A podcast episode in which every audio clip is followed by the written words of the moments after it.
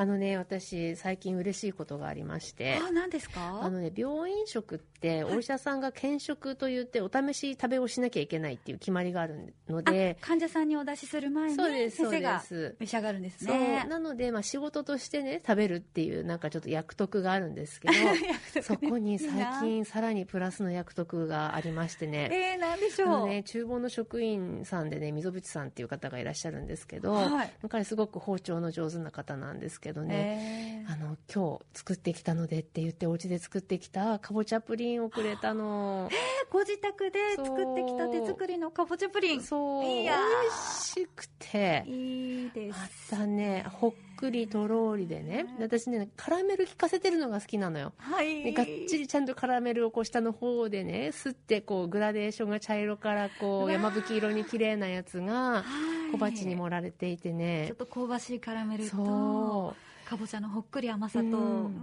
あれだけで本当人って幸せになるものなのね。いや本当に食っていうのは心豊かにね,、ねしてくれますよね。そうなんです。そんな嬉しいことがあってこの晩秋頑張るぞっていう気持ちになりましたいね気合も入りますよね、はい。元気いっぱい。今日も参りましょう、はい。さてドクタートーコのラジオ診療室。今日のテーマは？診察の受け方実践編というお話です。診察の受け方実践編ですか？はい。はい。あの今週もねまた番組に寄せられた質問を取り上げていこうと思うんですけど、お医者さんとの会話は疲れるとどうしたらいいのかというこう私にとっては急所の質問なんですけれどもね、もしかしたら患者の皆さんにとってはそうそうよくぞ言ってくれたっていう意見なのかもしれないと思ってこうしっかりと受け止めつつお答えしていこうと思うんですけど、まあこういうお題いただけると嬉しいですよね。そうですね今週のお題はツイッターでいただいたご質問なんですうね、ん、まあ早速ご紹介くださいますか？はい。では参ります。えーマリエさんとお読みするのでしょうか？あの、アルファベットでね、はい書いてありますね。うんマリエさんからのご質問。お医者さんとの上手なコミュニケーションの取り方。効率的で円滑な診察の受け方を教えてください。内科系と外科系のお医者さんでは、考え方の振り幅が大きく、患者サイドもどういう心構えで受診していいか時折迷子になりますとのことですね。えーもうこれね、もううん。耳が痛いと思って、もう目が痛い、読んでるとね。まあ、私ちょ、はい。ちょっとね、マリエさんとツイッター上で本当に気軽なやり取りをさせていただいたんですけれども、えそこでも忌憚なき意見をいただけましてえね、あの、内科系は、ネチネチ難しい理論を投げてくると。で、外科系はサクッとフォローなしの丸投げ、えー結局は帰宅して Google で調べて対処する感じ、どちらも一般人と思考や価値観が乖離しているので、まあ、イメージ的には会話に疲れると。これね、みんな思ってるけれども、勇気がなくて言えないことなんじゃないかって思うんですが、どうです患者さん目線として？そうですね私内科系はあんまり経験がそれこそないんですけれども、ええ。外科系ではまあ確かに自分がこう不安な気持ちうん。で言っ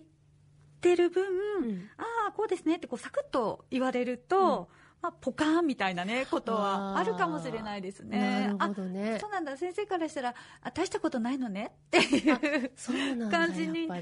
ちゃうかもしれないだからうん。なんか自分が大げさに騒いでただけか左遷みたいな感じ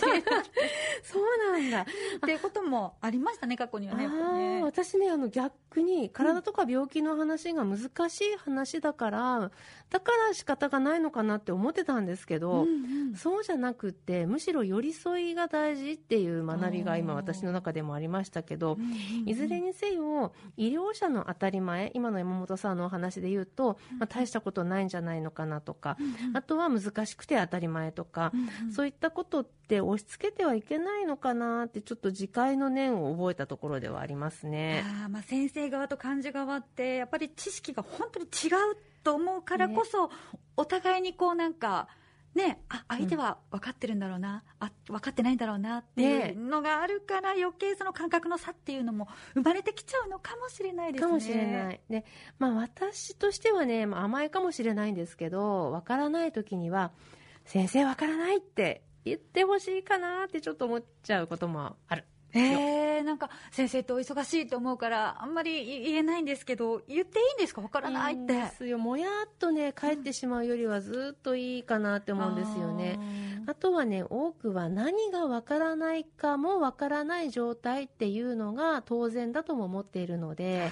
だからこそ、まあ、こう普段のねこの番組に込めてる思いっていうのが私としてはあって、こうリスナーの皆さんにいろんなこう球をボンボンボンボンと投げてみて、もう数打ってどれか当たればいいやと思ったりしてるところありますいね。やーそうですよね、まあ、この番組を聞いて今まで思っていたことをすっきりさせてくださったりとか、うん。あとあのこの番組にねツイッターでも何でもいいので、まあ、東子先生に気軽に質問していただけるようになったら本当にいいですよね。うん、でその結果として、まあ、なんとなくながら聞きでもいいのでね、うん。皆さんにあなんかどっかで聞いたことあるそういえばラジオだったかななんて思っていただけたら私はもうすごく嬉しいし、はい、なんていうのかな無意識の助走のお助けをしたいと思ってます皆さんの。まさに私助けられてるんですよね。あのこれまでの東子先生のお話を、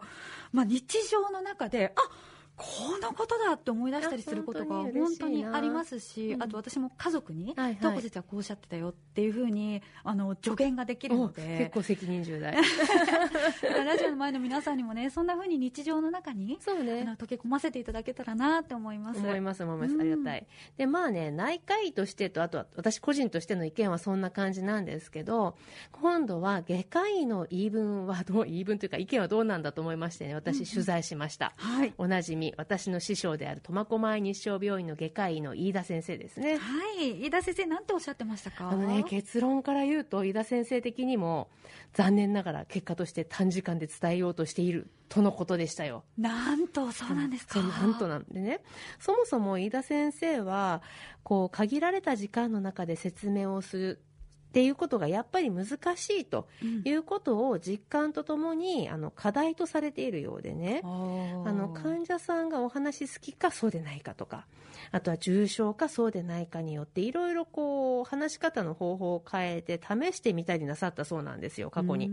うんで、まあ、それでも振り返ればやっぱり急いじゃってるみたいなねこうざっくりとお話だったんですよね。えー。いやじゃあお話をする先生方側から見てもうん。伝えるっていうことは難しいことなんですね、そう。で時間も限られているっていうのはもうどうしようもない要素がこう重なっちゃってるんですかね。そうなんですよね。ちょっとねもうその辺の話また別の機会に改めて話したいくらいだなと思うんですけど、はい。ここにもあの時間の限りというものがありますもんね。このラジオの番組にもね。ねそうあと外科のね診療の多くっていうのは手術が必要な状態っていうのがスタートなんですよね。スタート。そうそう。それは透析に限らないことだと思うんですけれども、うん。確かにこういろいろ調べてみてメスで切るところがあるよと分かったから外科の先生の出番っていうことが多いですもんね。そうですそうですなのでいずれにせよねこう一般的には外科の先生の診察室に入るときにはすでにこう手術するのが規定路線っていうか、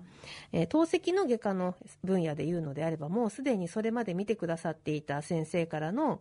血液透析が必要なのでという紹介を受けての受診が多いと井田先生おっしゃってましたね。ああなるほど。そう。でさらに井田先生的にはねあの来院前から病院に来る前から透析を行うこととかあとは透析の方法というのまで決まっているので、こうそれ自体は動かしようがない動きようがないことが多いんですね、なので紹介を受けた飯田先生の透析外科の側としてはね、いきなりこう、手術方法はっていうところから話が始まるから、もしかしたらもうあまりにもサクッとね、でフォローなしの丸投げみたいな話にはならないこともないかもしれないし、さらにそれをその患者さんご本人から伝え聞いたご家族の立場からするとまあよくわからないけれどもお任せお任せしますとなるっていうことでしたいねや。今その流れを聞くと、うん。ごく自然な流れではあるんですけれどもそうそう。まあ、ご家族としてはまああ先生がそうおっしゃるならまあそうなんだそれが最善なんだって思いますもんね,、ねうん、そうなっちゃうのか。かね、まあ、こうあの決まってるから疑いようがないっていううん。あの流れをねうん。目の前に持ってこられると本当になんか不安だけど、うん。どこにその不安があるかもなんか切り込んでいっていいのかも分かんないけどみたいな感じになるかなって思うんですよね。はい。なので、まあ、その皆さんの受け止められるお気持ちを言葉にすること自体がなかなか難しいかもしれないんですけど、内科でも外科でもですねとにかく先生に質問するといいと思うんですよね。で何聞いていいか分かんないなと思った時にはもう何でもいいから発言しようとしてみる、はい。口からなんか「えーと」とかって言うと「じゃあどうしました?」みたいな感じでこうボール投げてくるのでそれ適当に打ち返すみたいなことをしてみればいいかなって思うので私たちからもねその患者さんが何を疑問に思っているのか話してるうちに察しようっていうふうに頑張る頑張りますからなんか言ってみてくださいってちょっと思ったりしますね。うん。まあ、とにかく気持ちを言葉にするっていうことが大切でそうしないと本当に何も伝わらないですもんうん。ね。頑張って組みますね。会話ですから、ね。はい。こうキャッチボールが大事かなとね、うんあとはまあコミュニケーションが難しいって感じられる場合にはその日その場のその診察室の室の中だけで全部解決しようとしないと心がけるのも大事かもしれないですよね。まあ、次の受診の機会に聞きたいことを紙に書いて持ってきてくださる方もいて私ね結構それいい解決策だなって思って、ありがとうって思ってその紙見せてくださいって言ってお渡しいただいてそれでお話しすることもあります。うん、じゃあ患者側としてもいろいろなボールを先生方に投げるっていうこそうそうとを心がけていきたいですはい、ね。待ってます。今日は診察の受け方実践編というお話でした。